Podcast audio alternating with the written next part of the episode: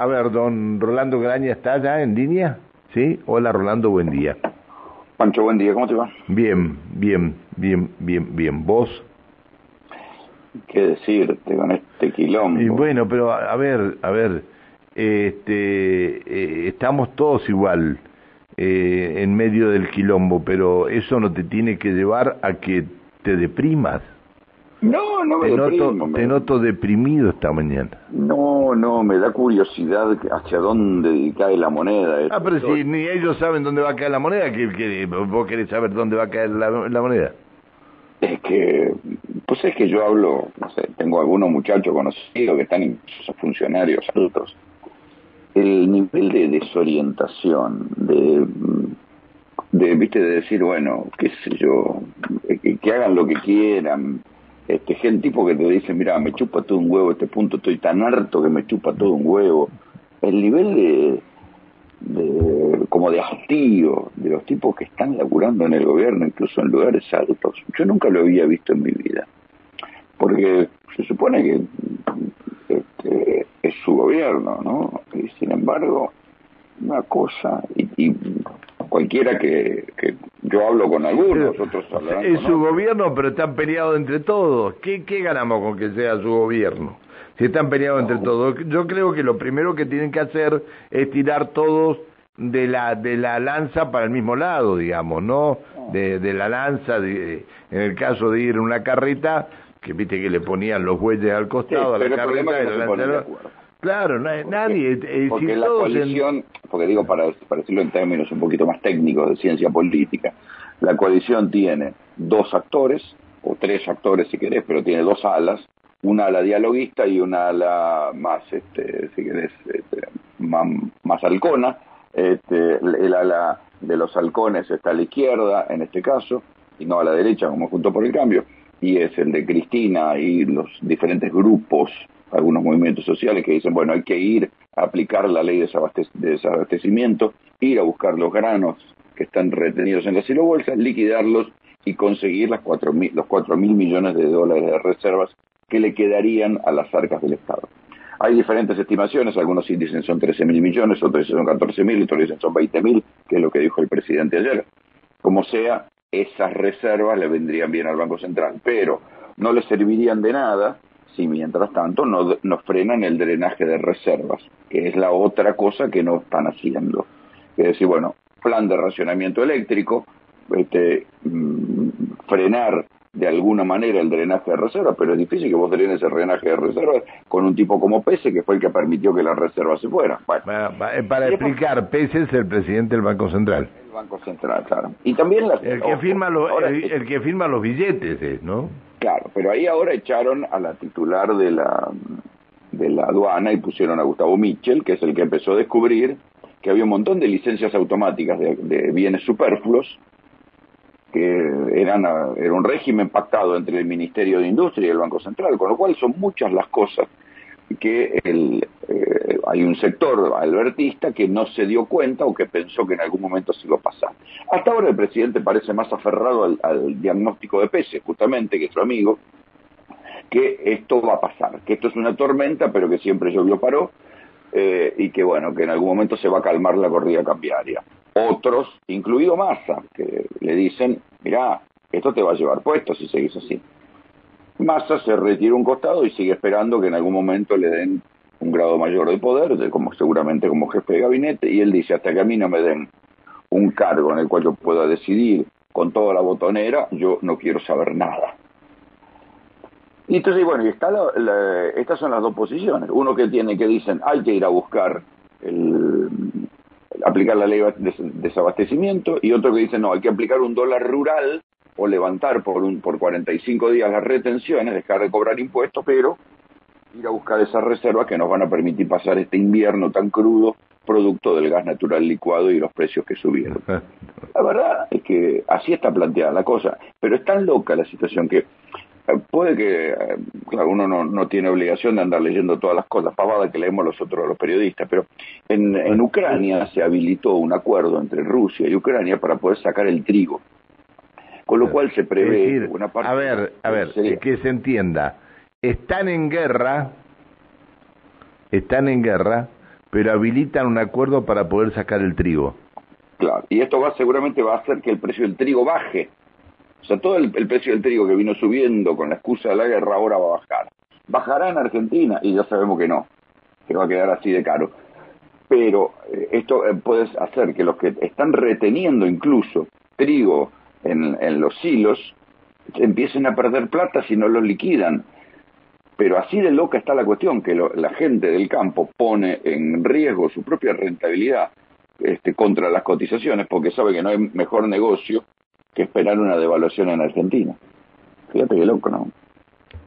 Bueno, este, eh, ayer eh, recibí un cable de DNA, lo comentaba esta mañana cuando estaba este, haciendo este pequeño análisis de la situación, en el cual, a ver, para, para que lo busque porque lo tenía por acá, eh, la Federación de...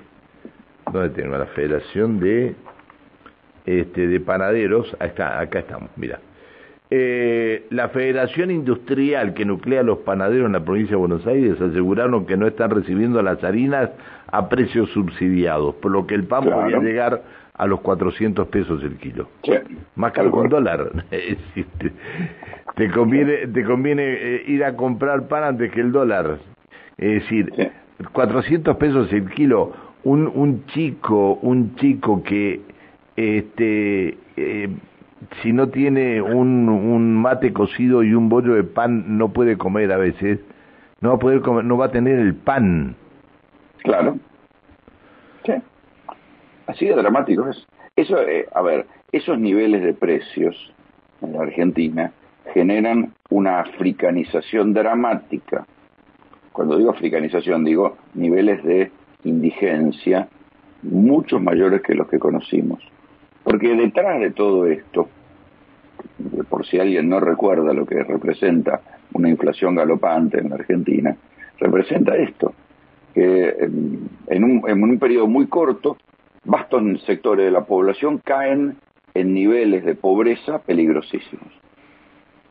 Vos sabés que hace, hace unos minutos eh, teníamos aquí a a un economista que es el actual secretario de Hacienda de la municipalidad, pero es un economista muy reconocido aquí en, la ciudad, lo trajimos como economista, no como funcionario municipal. Este, y hablamos de este tema. Y hablamos de la situación empresarial, del empresario, no del gran empresario que vos conocés en Buenos Aires, sino del empresario local que le compra a ese empresario que vos conocés en Buenos Aires y que le llegan los remitos sin precio de la mercadería. Se están estoqueando los comercios, creo que hay algunos que pueden estoquearse sin necesidad de vender y van a tener una ganancia este este es el problema. Esta, mandar mercadería sin precios es ir contra las reglas básicas del capitalismo. Bueno, pero la mandan sin precio. Esta, eh, a ver, la raíz de, esta crisis económica es política, sin lugar a dudas que es política. Asumió Bataki, la, la, nueva ministra de Economía, y el dólar pegó un salto terrible, terrible. Ayer se llegó a vender en 351 pesos. Sí. Después bajó a 338, pero se llegó a vender a 351 creo que fue cuando compró el gobierno los 54 millones de, de dólares eh, para el Banco Central, ¿no? Sí, pero fíjate, fíjate qué locura, porque eh, mientras tanto el gobierno no hizo nada, porque esto es lo que decimos siempre, la poder, frente a una tormenta, lo peor que puedes hacer es quedarte parado.